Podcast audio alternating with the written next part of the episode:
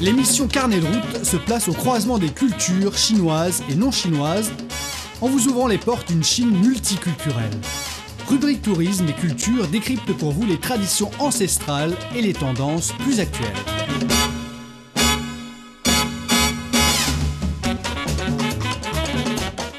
Bonjour à tous, bienvenue à l'écoute de Carnet de route. Aujourd'hui, notre destination est la ville de Yibin, de la province du Sichuan.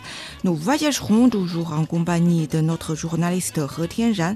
En Chine, il y a un proverbe qui dit Emprunter le chemin pour le Sichuan est plus difficile que monter au ciel. Et cela n'est nulle part plus vrai qu'à Yibin. La ville de Yibin se situe dans le sud de la province du Sichuan. Elle se trouve dans un bassin fertile au point navigable le plus élevé du Yangtze et est surnommée la première ville du Yangtze. Yibin est une ville décontractée comme les autres villes du Sichuan, mais la meilleure façon de connaître une ville, c'est à travers sa cuisine. Et la cuisine de Yibin est connue pour ses nouilles brûlantes. En décembre 1997, les nouilles brûlantes ont été identifiées comme cuisine locale célèbre chinoise. En juin 2011, les nouilles brûlantes de Yibin ont été inscrites sur la liste du patrimoine culturel immatériel de la province du Sichuan. Eh bien, aujourd'hui, nous allons à la rencontre de M. Cao Zhiqing, maître dans l'art de préparation des nouilles brûlantes de Yibin. Il va nous raconter tous les secrets sur les nouilles brûlantes de Yibin. À Yibin, il y a un autre endroit qui est incontournable pour notre voyage. C'est le siège de Wuliangye, qui est le plus grand producteur chinois de baijiu, liqueur claire. Wuliangye est faite à la base de cinq céréales, d'où vient son nom. Wuliangye est l'une des meilleures liqueurs claires en Chine. Mais où est le secret de son succès? On va trouver la réponse dans l'émission. Ensuite, on va visiter le district de Lizhuang de la ville de Yibin. Pendant la Seconde Guerre mondiale, lorsque le Japon envahissait la Chine, certaines universités et des intellectuels chinois célèbres ont déménagé ici. Et là, on va visiter l'ancienne demeure du couple d'architectes le plus brillant de la Chine moderne, Lin Huiyin et Liang Sicheng. Ils ont consacré toute leur vie aux études de l'architecture traditionnelle chinoise. Ils ont construit cette maison à Yibin quand ils ont fui la guerre à Sichuan et y ont séjourné plusieurs années. Bon, à cette présentation, on part tout de suite en voyage avec He. Cette portion du cours d'eau est nettement plus rapide, n'est-ce pas? Vous avez probablement entendu parler du Yangtze. C'est le troisième plus long fleuve du monde. Mais ici en Chine, il en fait plusieurs noms. En ce moment, je suis à la confluence de la rivière Min et de la rivière Tinsha, qui coule rapidement, là-bas. Et c'est ici que le Yangtze devient en fait le Yangtze. Donc beaucoup de gens qualifient Bin de première ville du fleuve Yangtze. La prédominance des dockers à Ibin a donné naissance à une sorte de culture des quais, qui a même influencé la cuisine locale. J'aime assez l'ambiance décontractée de cet endroit, vraiment. Les routes sont plus étroites, le terrain est plus vallonné, plus diversifié. Mais vous savez ce qu'on dit, la meilleure façon de connaître un lieu, c'est à travers sa cuisine. Et je sais que Ibin est célèbre pour ses nouilles brûlantes. Je dois juste trouver un bon restaurant où en trouver. Nous allons à la rencontre de quelqu'un qui est passé maître dans l'art de la préparation des nouilles brûlantes. On fait bouillir des nouilles alcalines jusqu'à ce qu'elles soient juste cuites. Après avoir secoué pour enlever l'excès d'eau, on ajoute notre huile de sésame secrète, ainsi que de la sauce soja et de l'huile de piment. Des dizaines d'ingrédients composent notre huile de sésame. Après avoir mélangé les nouilles uniformément, on ajoute des arachides, des feuilles de moutarde en conserve, du sésame et de l'oignon vert. Bien, allumons les nouilles brûlantes. Oh, oh ma parole. Vous voyez ça? Ces nouilles sont littéralement en feu. Elles brûlent vraiment. Passons maintenant à la dégustation. Un goût noisette. C'est vraiment al dente. C'est presque non cuit, plutôt mi-cuit. Je suis assez surpris, car il y a tellement d'huiles différentes là-dedans, mais en fait, ça n'a pas du tout un goût huileux. À l'origine, on appelait ces nouilles des bâtonnets d'huile, car elles sont grasses et vous rassasient. C'était surtout les dockers et les ouvriers manuels qui en mangeaient. Les cours supérieurs du Yangtze étaient notoirement difficiles à naviguer. Pour terminer leur voyage, les bateaux employaient des tireurs d'amarres qui remorquaient physiquement les bateaux à terre. Ces nouilles qui tiennent au ventre garantissaient aux travailleurs un apport calorique indispensable. Le dur labeur nécessite également de l'alcool fort, et il se trouve que le climat chaud et humide de Yibin est parfait pour la fermentation. Oh wow, n'est-ce pas la plus grosse bouteille d'alcool que vous ayez jamais vue? Impossible de passer à côté de cet endroit. Nous sommes donc au siège de Ouyangye, qui est le plus grand producteur chinois de Baijiu. Et il est célèbre pour ses spiritueux incroyablement forts et parfumés. Baijiu, qui signifie liqueur claire, est la boisson alcoolisée de choix de la Chine. Il est produit grâce à la fermentation et la distillation des céréales. À Wuliangye, ils utilisent cinq céréales différentes, mais le secret du succès réside dans les cuves de fermentation. Ils utilisent les mêmes depuis la dynastie des Ming. C'est un peu comme avoir du levain vieux de 600 ans. C'est le riche écosystème de micro-organismes dans ces cuves qui donne à Wuliangye sa saveur distincte. Bien, un alcool produit depuis plus de 600 ans. Oh ma parole, c'est fort. Mais pas dans le mauvais sens. Pas du tout.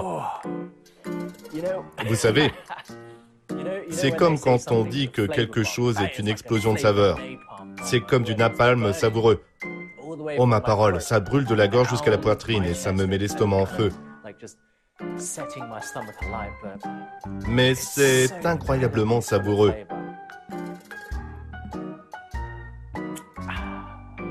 Après avoir étanché notre soif, nous allons visiter une autre attraction célèbre de Yibin. Eh bien, nous y sommes. Je suis le long du cours supérieur du fleuve Yangtze dans un endroit appelé Lijuang. C'est ici que pendant la Seconde Guerre mondiale, lorsque le Japon a envahi la Chine, de nombreux érudits et lettrés chinois ont cherché refuge.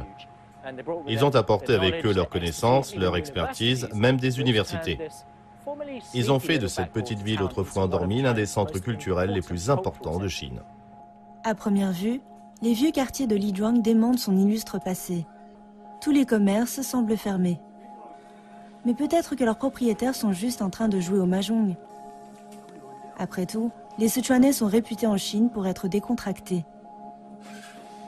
C'est comme si, malgré les vicissitudes de la vie, il y avait toujours du temps pour le thé et une partie de cartes.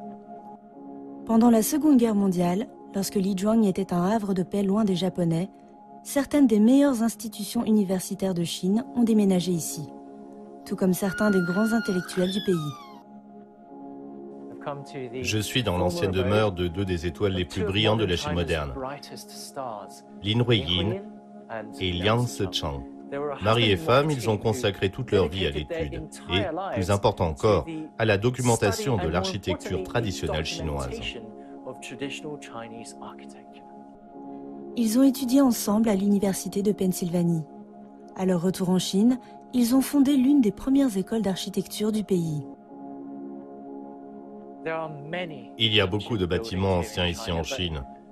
Mais les gens qui les ont construits étaient souvent illettrés. Ils étaient maîtres dans leur domaine, mais n'ont laissé aucune trace écrite concernant leur technique. Et donc ce que Liang Sicheng et Lin Huiyin ont fait a été de découvrir ces anciens secrets et, dans ce processus, d'introduire l'étude moderne de l'architecture en Chine. Ils l'ont fait alors qu'ils fuyaient la guerre. Ils se déplaçaient avec leurs enfants de ville en ville, avant d'arriver finalement à Lijuang à plus de 2000 km de chez eux à Beijing. Ils l'ont fait à grands frais pour eux-mêmes. Les conditions de vie ici étaient médiocres. C'est le moins qu'on puisse dire. Et l'héroïne mourrait de tuberculose. Ils auraient pu fuir à l'étranger, loin de la guerre, cette tuberculose aurait pu être guérie, mais ils estimaient que la mission de leur vie était plus importante, sauver l'architecture chinoise. Nous nous dirigeons vers Shunan Zhuhai, qui se traduit littéralement par mer de bambou. Une partie du film à succès Tigre et Dragon a été tournée dans cette vaste forêt de bambous.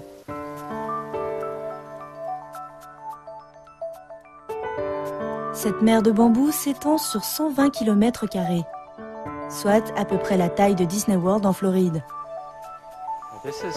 Voilà à quoi ça ressemble de se perdre dans une forêt de bambou. Oups, c'est assez glissant ici. En fait, j'ai lu qu'un tiers de tout le bambou se trouve en Chine. Et le bambou est probablement la plante préférée des Chinois. Il symbolise toutes sortes de choses comme la vertu, Les racines profondes du bambou représentent la fermeté, la ténacité, les tiges longues, hautes et droites, l'honneur, et l'intérieur creux, la modestie. Et quand on le regarde dans son ensemble, on trouve aussi le bambou incroyablement élégant. C'est pourquoi pour les Chinois, le bambou est le gentleman des plantes. Bien que la tige de bambou soit rigide, sa pointe est flexible. C'est la métaphore parfaite pour savoir quand suivre le courant. C'est assez difficile de résumer l'amour des Chinois pour le bambou. Mais ces gens en sont un très bon exemple. Ce sont les 16 sages de la bambouseraie. Ce sont de vrais gens qui ont vécu il y a environ 1700 ans, pendant une période de conflits et de troubles politiques. Ils se réunissaient souvent dans une bambouseraie et buvaient beaucoup de vin, jouaient de la musique, faisaient de la poésie et louaient généralement les vertus d'un mode de vie plus simple. Je pense que pour beaucoup de gens, quand ils viennent dans une forêt de bambou comme celle-ci, c'est un peu comme un répit temporaire vis-à-vis des pressions et du stress de la vie. C'est aussi un moyen de se purifier l'esprit, le corps et l'âme, ne serait-ce que pour un petit moment. Depuis plus de 7000 ans, les Chinois utilisent le bambou pour tout fabriquer, des meubles aux maisons, en passant par les outils et même les vêtements. Regardez tout ça. Je suis sorti pour une promenade et je suis tombé sur un marché vraiment vivant. Il y a beaucoup de choses que je n'avais jamais vues avant. J'ai déjà cuisiné des pousses de bambou chez moi, mais je ne les avais jamais vues fraîches dans leur environnement. Et ce genre de choses, c'est une sorte de champignon de bambou. J'en ai déjà mangé. C'est vraiment doux, assez spongieux. Tout le monde l'utilise. Soit il mange le bambou, soit il l'utilise. Il porte ses paniers en bambou sur le dos. Le marché ne se tient ici qu'à certains jours du mois. Les vendeurs sont tous des habitants de la forêt de bambou. Beaucoup d'entre eux proposent des produits qu'on retrouve dans les restaurants de spécialité. Bon sang, le bambou est un matériau tellement polyvalent. Avec, vous pouvez à peu près tout construire, vous pouvez aussi le manger. Apparemment, il y a plus de 200 façons différentes de manger du bambou. Et je suis venu ici pour un festin de bambou. Le chef Li Tiang utilise des ingrédients de la forêt. Avec l'humble bambou, il crée un kaléidoscope de plats et de saveurs. Le bambou comestible se divise en trois types. Champignons de bambou, pousses de bambou et champignons. On appelle ça œuf de champignons de bambou. C'est un champignon qui pousse sur les feuilles de bambou tombées et il ressemble à un œuf. L'œuf est clos en une sorte de champignon de bambou. C'est un champignon étrange qui ne pousse que sur le bambou. Tianjan est perdu avec les noms de tant d'ingrédients exotiques. Tout ce qu'il sait, c'est qu'ils sont précieux et très savoureux. En fait, les champignons de bambou étaient envoyés en tribu à la cour impériale. Ils ont également été servis lors d'un banquet d'État pour Henry Kissinger. Tiejan est vraiment traité comme un hôte de marque. C'est vraiment la générosité du bambou, n'est-ce pas? Tant de textures différentes, tant de champignons différents, tous comestibles. Vous n'avez même pas besoin de manger de viande pour vous régaler comme un roi. Allons-y. Croquant, vif, délicat, la liste des adjectifs est infinie. Notre prochaine étape est le district de Simone, où se trouve la curieusement nommée mer de Pierre. Wow. Ça ressemble à la surface de la Lune, non? Je suis venu dans un géoparc mondial UNESCO ici à Xingwen. Toutes ces pierres autour de moi font partie de ce qu'on appelle la topographie karstique. Mais ensemble ici, elles forment quelque chose de vraiment spécial, un dallage de calcaire. Pour Tianjin, ça ressemble à des rangées de dents de requin.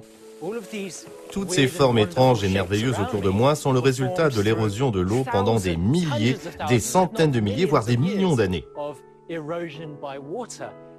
Même maintenant, je peux encore voir un petit ruisseau juste là-bas, exerçant sa magie sur cette roche soluble.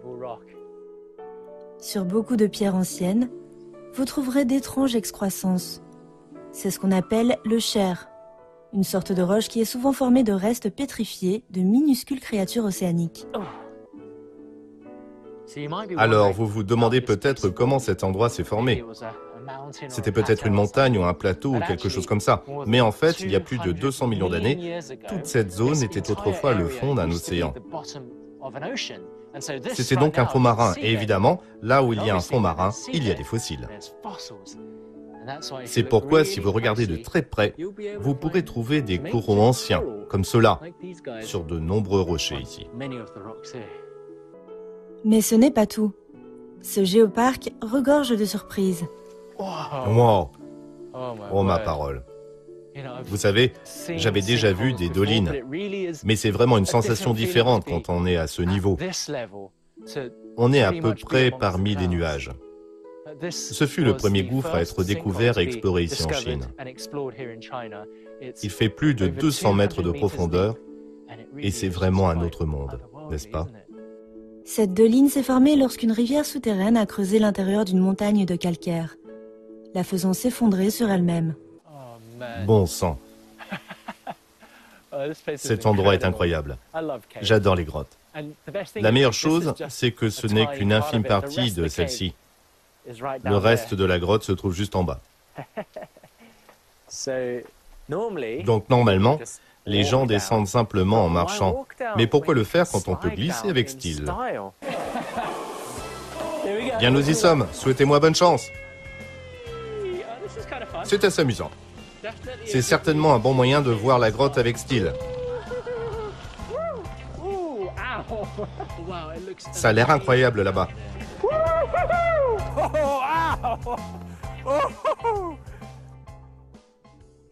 C'est l'un des plus grands réseaux de grottes de Chine. C'était une rivière souterraine. En raison de la montée de la croûte tectonique, la rivière souterraine a commencé à couler vers le bas, créant un niveau de grotte. La caverne dans laquelle nous nous trouvons actuellement est le quatrième niveau. Il y a trois autres niveaux sous nos pieds. Tianjan a la chair de poule de savoir qu'il marche dans les entrailles de la Terre. Et pas seulement parce qu'il fait plus froid ici. C'est un autre monde, juste sous nos pieds, où des palais de pierre se forment au cours de millions d'années. Ce sont les sculptures du temps.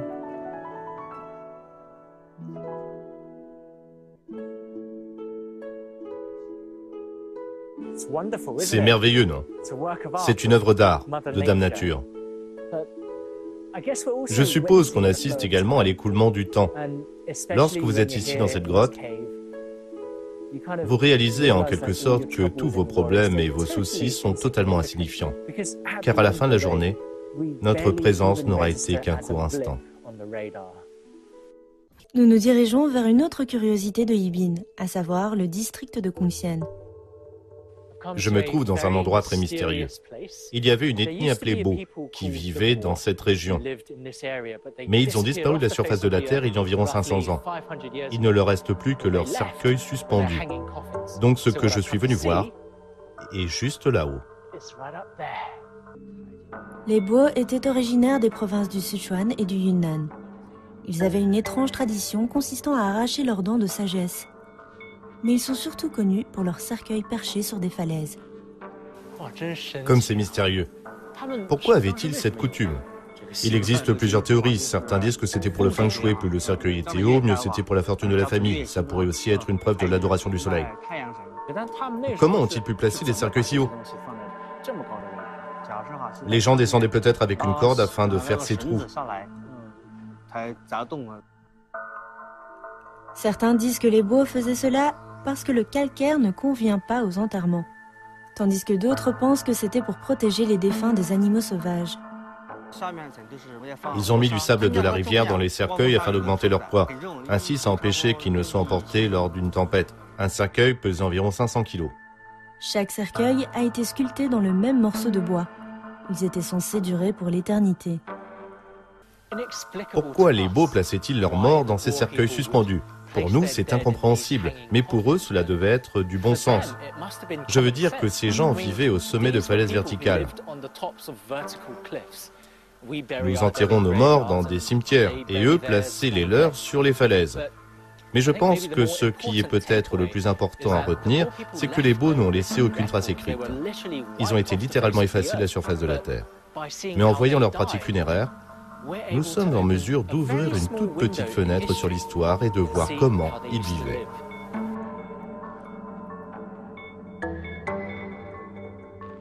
Les Beaux étaient des gens robustes, qui vivaient au sommet des montagnes, hors de portée des bandits. Mais ils avaient quand même des relations avec le monde extérieur et ont fini par être vaincus par les troupes impériales de la dynastie des Ming. Nous avons un temps absolument exécrable. Mais peu importe, je suis au milieu de tous ces théiers qui couvrent entièrement cette colline. Apparemment, à l'époque des Beaux, ils servaient à payer un tribut à l'empereur. Ça doit donc être vraiment un très bon thé. Les collines brumeuses produisent du bon thé. La couleur et le goût de notre thé sont excellents. C'est un thé vert. Il n'y a pas de document écrit, mais la légende veut que les Beaux envoyaient ces feuilles en tribut au palais impérial. C'est un thé très clair et propre. Il a le goût du printemps. Les Beaux ont disparu depuis longtemps, mais de nombreuses minorités ethniques vivent toujours dans la région. Nous tombons sur un groupe de chanteurs de l'ethnie Miao.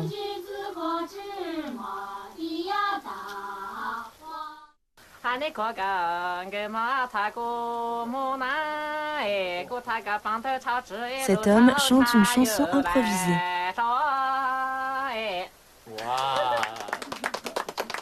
Qu'est-ce que vous chantiez C'est une chanson d'amour, c'est difficile à expliquer. En gros, je demande à la fille que je convoite de fuir avec moi pour que nous puissions devenir un couple.